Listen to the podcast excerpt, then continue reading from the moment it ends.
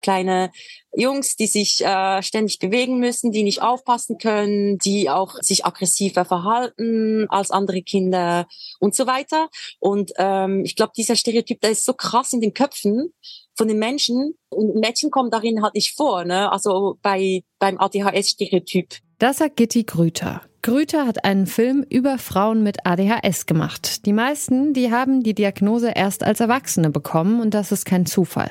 Denn ADHS wird bei Mädchen immer noch viel seltener diagnostiziert als bei Jungs.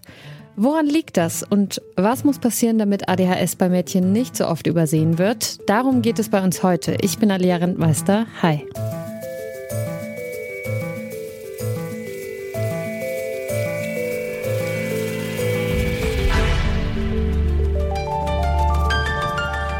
Zurück zum Thema.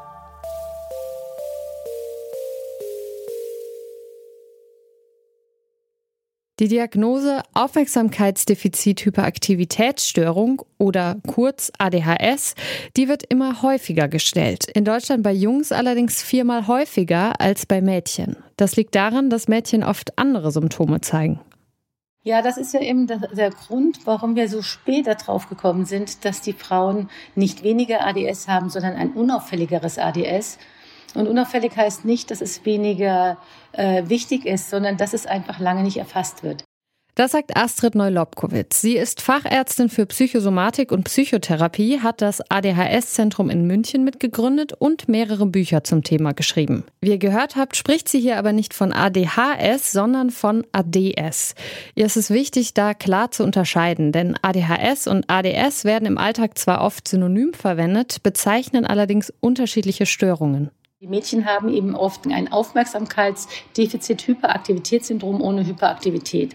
Jetzt gibt es auch Mädchen mit Hyperaktivität, die werden eben früher erfasst. Eben aber ein äh, nicht unerheblicher Teil der Mädchen hat dieses unaufmerksame, verträumte äh, ADHS. Und das lässt sich eben doch ganz schwer fassen.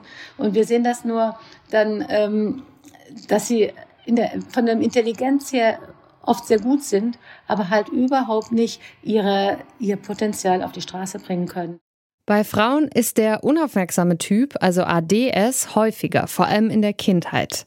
Aber weil dieser Typ weniger auffällig ist, werden betroffene Mädchen seltener diagnostiziert und das hat oft langfristige Folgen. Rund die Hälfte der Frauen mit undiagnostiziertem ADS entwickeln mit der Zeit Depressionen und Angststörungen, sagt Neulobkowitz.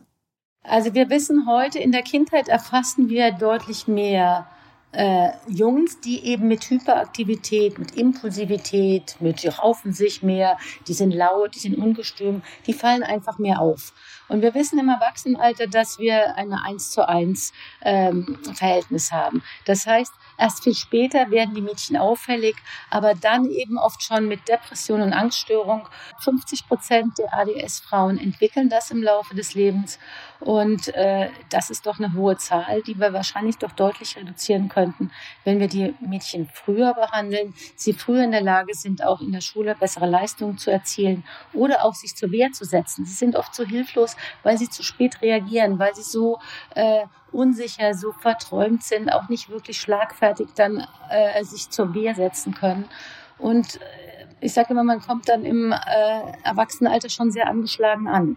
Man kommt an mit der Erfahrung, ich brauche zu lange, ich bin, ich kann mir die Sachen nicht so merken wie andere, ich bin dümmer als die anderen, äh, ich werde nicht so beachtet wie die anderen, ich mache mehr Fehler als die anderen. Und das sind ja alles Erfahrungen, die jetzt nicht besonders dazu beitragen, dass man ein gutes Selbstwertgefühl und viel Lebensfreude entwickeln kann.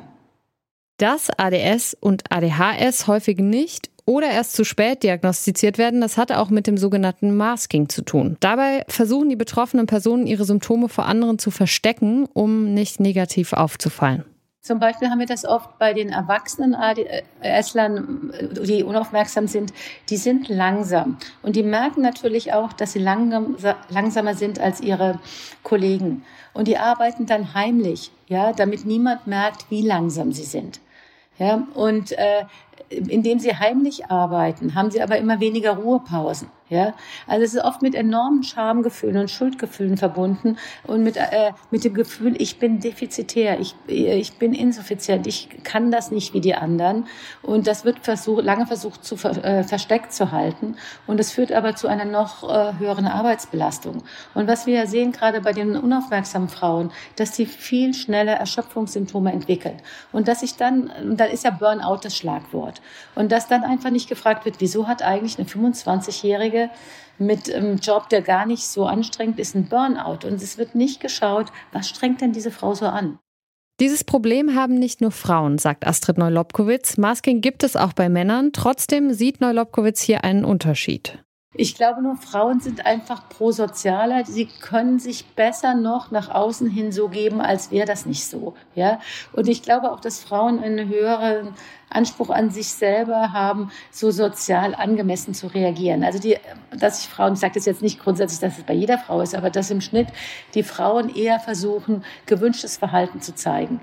Und von daher da auch besser sind darin, das länger zu verstecken. Das führt dazu, dass selbst medizinisches Fachpersonal ADHS und ADS bei Mädchen häufiger übersieht. Eine Erfahrung, die auch Hannah gemacht hat. Also mein Bruder hat dann auch ADS diagnostiziert bekommen, aber also auch da im selben Klinik, aber das, dass die dann trotzdem nicht gedacht haben, dass bei mir auch, dass da auch irgendwas sein könnte. Ja. Ähm, ja, wahrscheinlich einfach, weil ich nicht dieses typische diese, also ja, dieses Aufmerksams Aufmerksamkeitsstereotypische äh, habe, rumrennen und laut sein und sowas alles. Also, dass ich dann eher das innerlich Chaotische habe und dass ich dann mit der Zeit gelernt habe, einfach wie ich das verstecken kann, also das ganze Masking. Und ja. Hannah ist eine der Protagonistinnen im Dokumentarfilm Sick Girls von Gitti Grüter. Der Film, der begleitet fünf Frauen mit der Diagnose ADHS. Außerdem geht Gitti Grüter auch der eigenen ADHS-Diagnose nach. Ich habe Gitti Grüter als erstes gefragt, warum sich Sick Girls um die weibliche Perspektive auf ADHS dreht. Zum einen äh, natürlich, weil es äh, mich selbst betrifft oder betroffen hat als Kind und äh, Jugendliche und zum anderen, weil ich mh, hm, in meinen Film schaffen, also ich habe bereits einen, einen äh, meinen Bachelorabschlussfilm in der Schweiz über äh, ADHS machen wollen, über Mädchen zuerst auch und es war sehr, sehr schwer, diese zu finden. Das hat mich dann nur noch mehr gepusht, wirklich den äh, Langfilm über dieses Thema halt genau im Bereich der ähm, äh, zumindest mit Flinter-Personen zu machen.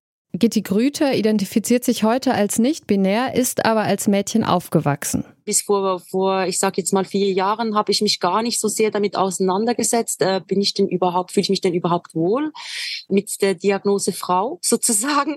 Und äh, bis zu dem Zeitpunkt hatte ich immer wieder mit ADHS zu kämpfen oder habe, habe gemerkt oder fand das unfair auch, dass äh, Mädchen weniger diagnostiziert werden oder weniger Hilfe bekommen, dadurch ja auch und oft in andere Komorbiditäten reinschlittern. Sucht, Depression äh, sind große Themen oder auch wie wir es dann im Film sehen, Borderline ist, kann ein Thema sein oder einfach andere Persönlichkeitsstörungen so genannt, zu, zu das es halt eben auch führen kann, wenn ein ADHS nicht entdeckt wird zum Beispiel. Damit sich das ändert, braucht es Aufklärung. Die Psychologin Astrid Neulobkowitz sagt, LehrerInnen müssen besser geschult werden, um eben nicht nur ADHS, sondern auch ADS zu erkennen.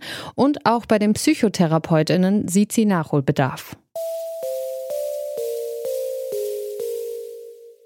Dass ADHS oder ADS bei Mädchen oft übersehen wird, das liegt daran, dass ihre Symptome oft nicht dem ADHS-Stereotyp entsprechen, dass sie andere Symptome zeigen als Jungs oder aber ihre Symptome verstecken.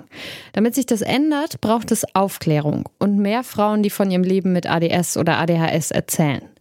Im Film Sick Girls, da kommen einige von Ihnen zu Wort. Ihr könnt den Film nächste Woche beim Doc Leipzig sehen, dem Internationalen Festival für Dokumentar- und Animationsfilm, oder auch online im Doc Stream. Den Link dazu, den packen wir euch in die Show Notes. Das war's von uns für heute. An dieser Folge haben Charlotte Thiermann und Mareike Zank mitgearbeitet. Toni Mese hat sie produziert und ich bin Alia Rentmeister. Ciao, macht's gut. Zurück zum Thema vom Podcast Radio Detektor FM.